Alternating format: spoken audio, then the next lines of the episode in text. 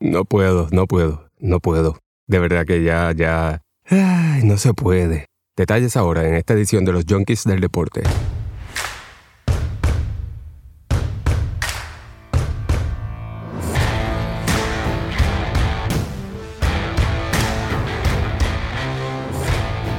Buenos días, buenas noches, buenas tardes, dependiendo de la hora que estés escuchando esta nueva edición de los Junkies del Deporte con desde el Clubhouse. Esto va a ser bien corto sobre la serie final de, la NBA. Ya saben, los Lakers se van al frente 3 a 1 en la serie. Lo más seguro para cerrar ya el viernes esta temporada, que ha sido un poco rara, pues obviamente las circunstancias que, pues que se están viendo a nivel mundial. Pero para determinar o, o- o lo que es analizar el juego, empecé diciendo no puedo, no puedo, porque yo, yo no sé qué está pasando en el ambiente, no sé si el calentamiento global está derritiendo algo en el Ártico que esté soltando algún tipo de gas y, el sentido común, la lógica, pues no esté siendo utilizada en nuestra generación. En, en el episodio anterior, después del primer juego de la serie final, pues entre varias cosas, dije que Miami tenía que jugar sin miedo a LeBron James tenían que presionarlo y que su enfoque debería ser neutralizar a Anthony Davis, porque Anthony Davis es el jugador que si tiene un juego bueno, los Lakers ganan. No importa si LeBron tiene un juego malo o bueno. Y si Anthony Davis tiene un juego malo, los Lakers pierden. No importa si LeBron tiene un juego bueno o un juego malo.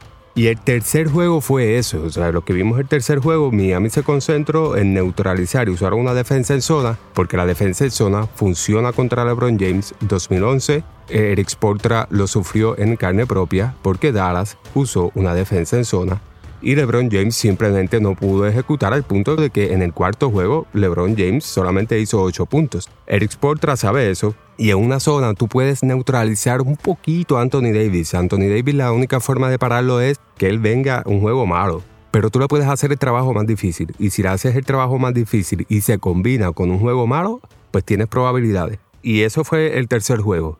Anthony Davis solamente tuvo 15 puntos, 5 rebotes. LeBron James estuvo casi al punto del triple doble, como siempre hace, pero no fue un factor. A eso es lo que yo me refiero. Cuando digo que el que hay que neutralizar es a Anthony Davis, porque LeBron James lo único que sabe hacer es poner estadísticas. Él sabe que si él pasa a a un jugador y el jugador la mete, pues eso es una asistencia. A él lo que le importa es hacer 8 o 10 de esos, porque eso va para las estadísticas y la prensa y la fanaticada te alaban cuando pones entre 8 a 10 asistencias por juego. Pero LeBron James no sabe cómo ejecutarlas propiamente o efectivamente para que eso redunde en, un- en una victoria. Eh, Y el tercer juego fue prueba de eso. También dije en ese episodio después del primer juego que cuando tú le pones presión a LeBron, a LeBron James, él no sabe ejecutar. Es como si tú estuvieras viendo lo que yo he dicho, dije en el primer episodio, que eres un futbolista jugando NBA. Cuando le ponen presión, él juega así, al punto de que él hizo en tercer juego 8 turnovers. 8. ¿Qué sucede? Me ilusioné y dije, bueno, vamos a ver el cuarto juego, a ver cómo entonces Miami ejecuta. Ya ellos vieron algo que les da resultado. Obviamente iba a ser difícil detener a Anthony Davis, pero nuevamente, la defensa de, Mi- de Miami debe concentrarse en Anthony Davis. ¿Qué pasó? Empezaron bien. Primer quarter hicieron, empezaron hombre a hombre, fue un juego bastante, eh, se mantuvieron bastante cerca. Eh, los Lakers como quiera, como quiera ganaron por 5 ese primer quarter, pero estuvieron bastante cerca. LeBron James hizo varios turnovers. Crowder hizo un buen trabajo defensivo en LeBron en ese primer quarter, pero cuando llega el segundo quarter, entra a André Iguodala y Miami se mantuvo hombre a hombre, porque ahora con Adebayo, pues ahora no están tan débil en el poste bajo, o sea que hay más rebotes, porque pues los Lakers estaban cogiendo casi todos los rebotes ofensivos, porque no tenían Adebayo, básicamente estaban jugando sin hombre grande. Pues ahora con Adebayo, eh, Eric se pudo dar el lujo de entonces tener en cancha básicamente a, los tres small forward, Crowder, Jimmy Butler y André Iguodala. André Iguodala es la kriptonita de LeBron James. Véanlo jugar cuando André lo gardea, no sabe qué hacer. Y en, ese, en esa primera mitad del- de este juego de ayer, LeBron James no, no supo ejecutar bien. Llevaba cinco turnovers en la primera mitad. Y Miami iba solamente perdiendo por dos, dos puntos nada más. Y yo dije, pues aquí fue, Eric Sportra encontró hoy otra fórmula, pues eh, va a empezar esa, segunda mitad. André Iguodala y Crowder van a ser los que van a estar entonces en, en el front court porque la ventaja de que cuando tú tienes eso, no importa el pick que LeBron escoja, siempre va a tener un jugador que lo sabe guardiar. Pero por alguna razón, que por eso dije que no sé si es que el calentamiento global esté soltando algo en el aire. Por alguna razón, Eric Sportra no trajo a André Iguodala o no empezó con André Iguodala en esa segunda mitad. No lo trajo hasta faltando tres minutos de ese tercer cuarto, donde ya LeBron había cogido un poquito de ritmo y Anthony Davis entró en ritmo eh, Rondo ya había cogido el juego en sus manos. Ahí fue cuando vino a traer a Iguodala. Y con todo y eso, cuando trajo a Iguodala, volvieron a ponerse un poquito en juego. Pues el tercer cuarto, los Lakers terminan arriba por 5 puntos, 75 a 70. Empieza el tercer cuarto y a lo faltando 9 minutos volvió a sentar Iguodala. Y el juego se fue a ajuste ahí. Yo lo que no entiendo es por qué, si algo te está dando resultados, ¿por qué tú lo cambias o por qué lo dejas de usar? No entiendo el baloncesto antes se jugaba donde se jugaba de una forma que tú tenías, tú establecías diferentes cuadros y tú veías a ver cuál estaba dando mejor resultado y con eso tú acababas el juego porque es lo que te está funcionando ese día. Y cuando tú tienes un equipo sin estrellas que no tienen ego, eso se te hace más fácil porque no te van a pelear si, si jugaron más o menos minutos.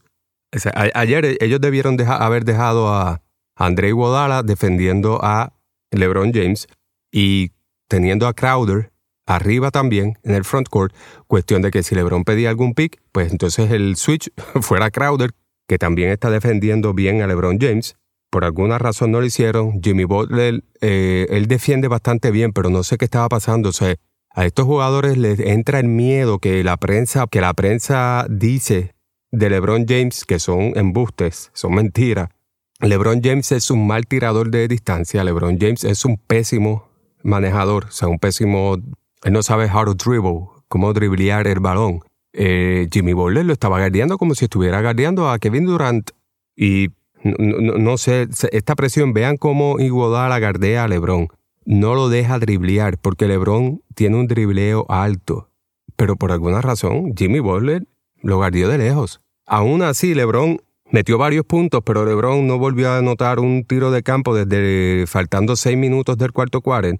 De hecho, falló dos tiros de tres en ese espacio que fueron clásicos de LeBron. O sea, cuando pasó eso, yo dije, qué bueno, porque ahora, pues lo que van a hacer es cerrar a Anthony Davis, cerrar a KGP, eh, no dejar que Rondo coja el balón, que LeBron sea el que juegue. LeBron, por posesión, LeBron toma demasiado tiempo. O sea, que a ti te sale mejor dejar que LeBron trate de hacer jugada porque LeBron mismo se está quitando posesiones. Además de que la probabilidad de que haga un tenover o falle el tiro es bien alta. Por lo tanto, lo más inteligente o lo que tú puedes hacer en esos espacios es dejar que LeBron trate de jugar porque no sabe qué hacer. Y si la metió, pues la metió, pero él mismo se quitó una posesión adicional, porque él, se, él toma demasiado tiempo eh, cuando tiene una posesión, cuando tiene que hacer eh, un uno para uno o cuando tiene que hacer jugada. LeBron no volvió a anotar, pero por alguna razón lo empezaron a doblar. Y cuando hacía un, amague de que iba a hacer un drive, lo doblaban. Y entonces entró en juego KGP. Faltando tres minutos, Miami todavía estaba en juego con dos puntos o tres puntos de, tres puntos 90-87, faltando cuatro minutos. De ese punto en adelante, Caldwell Poe, KGP metió siete puntos, Rondo metió dos y Anthony Davis metió tres. O sea, fue Tiros libres de KGP. LeBron James tiró en la próxima jugada, eh, falló un tiro. Miami metió un tiro libre con Hero, se puso 90-88. LeBron James falla de 3. Caldwell Pope mete el tiro de 3 faltando 2.58. Se va 93-88 arriba. Caldwell Pope, faltando 2 minutos, mete una huirita, eh, se ponen entonces arriba 95-88. Rondo, faltando 1.25, mete una huirita, se van arriba 97-91. Davis, Faltando 39 segundos, mete un tiro de 3, se van arriba 100 a 91. Después de eso, pues entonces LeBron recibió, anotó dos tiros libres que pues le daban por faltas obvias cuando ya tú estás perdiendo y necesitas parar el juego. Pero KGP, Ryan Rondo y Anthony Davis fueron los que cerraron el juego. LeBron estaba fallando. Cierra a los jugadores, deja a LeBron hacer lo que él quiera hacer. Las probabilidades no es ni siquiera 50-50 las probabilidades que tú vas a tener de 10 jugadas que LeBron trate de hacer en un momento de clutch, él te va a ejecutar 3. O sea que tú vas a tener 7 posesiones a tu favor, que esas 7 posesiones tú lo que tienes que hacer es buscar la manera de convertir por lo menos 4 de ellas con tiros bien ejecutados cuando tengas la posesión. Pero esta cuestión de seguir doblando a LeBron como si él te fuera a acabar el juego, como si él fuera Kevin Durant o Kobe Bryant o Michael Jordan, eh, es algo que yo no sé por qué no acaban de entender. Si está ya más que probado, LeBron no ejecuta bajo presión, déjalo uno para uno y que si la mete, pues la mete. Pues ahí tú dices, mira, hoy lo guardiaste como debiste, hoy la metiste, perfecto, pero no va a volver a pasar porque LeBron no, logró, no lo puede hacer, nunca lo ha hecho por 17 años. No sé por qué Eric Sportra cambió su estrategia cuando llegó a la segunda mitad. Cuando pasa esto, yo lo que hago es que me pongo a, ver juegos en YouTube de cuando el baloncesto era buen baloncesto. Y así eso me calma un poco y entonces pues ahora estoy grabando esto. Porque la verdad es que no, entiendo por qué está pasando. Aún así, eh, le hicieron por lo menos el trabajo difícil a los Lakers para hacer esta victoria, que es lo único que puede hacer Miami. Ese tercer juego, esa victoria supo a campeonato, porque probó que en efecto el jugador clave es Anthony Davis. Ayer pues Anthony Davis tuvo un super juegazo, tuvo una mala primera mitad porque lo guardiaron bien, lo neutralizaron, pero la segunda mitad jugó espectacular y dio unos tapones ahí que demasiado clave, incluyendo a Jimmy Butler. Pero eh, lo que probó es eso, que expuso que LeBron James no sabe ejecutar, que él necesita siempre a alguien que sí ejecute como Anthony Davis, como Dwayne Wade, como Kyrie Irving, lo cual pues a la larga eh, sirve para el propósito que, de lo que queremos hacer aquí en los Junkies de Deporte, que es decirte, mira, el baloncesto es bueno si se sabe jugar con fundamento, pero LeBron James no es lo máximo que ha pasado en la NBA. Voy a hacer un episodio para explicar un poco en detalles esto.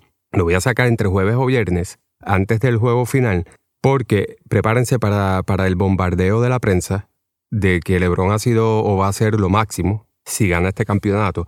De hecho, desde antes que empezara la serie, como obviamente pues los Lakers están muy por encima como favoritos con Miami, Miami está bien desventajado contra los Lakers en talento, pero la prensa ya estaba creando esta narrativa de que si LeBron ganaba este año, que este campeonato iba a valer, a valer como si fueran dos o tres campeonatos, porque todo lo que han tenido que pasar y todo eso, lo cual es ridículo, porque cualquiera que tenga un poquito de conocimiento y sentido común de anatomía y de fatiga, pues sabe que las circunstancias en las que están jugando hoy en la burbuja son ideales, son perfectas, son un sueño.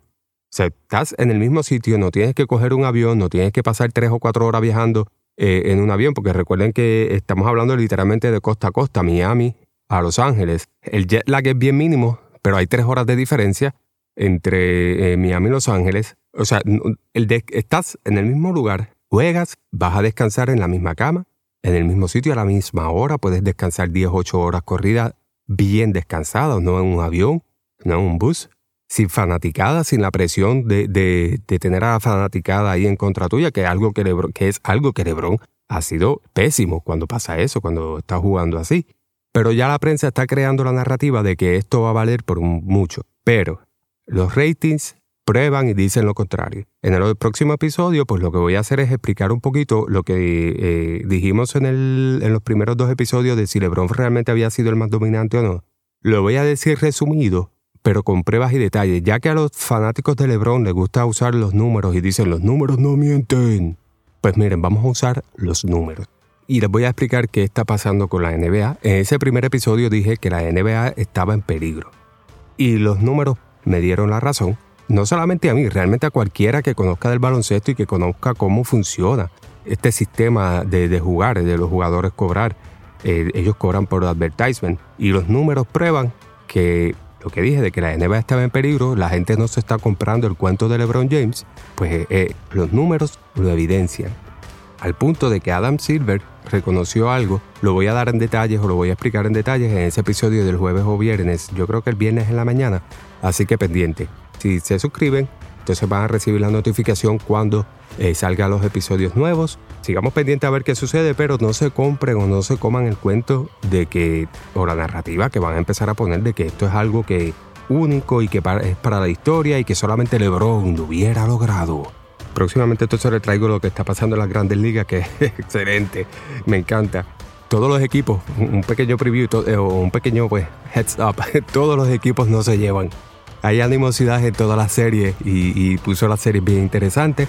El fútbol americano está súper interesante. Voy a entrar también a hacer un episodio al respecto y de otros deportes, el soccer, eh, el tenis, que ya el French Open empezó. Así que sigan pendientes a los junkies de deportes. Gracias nuevamente por el download. Así que hasta la próxima.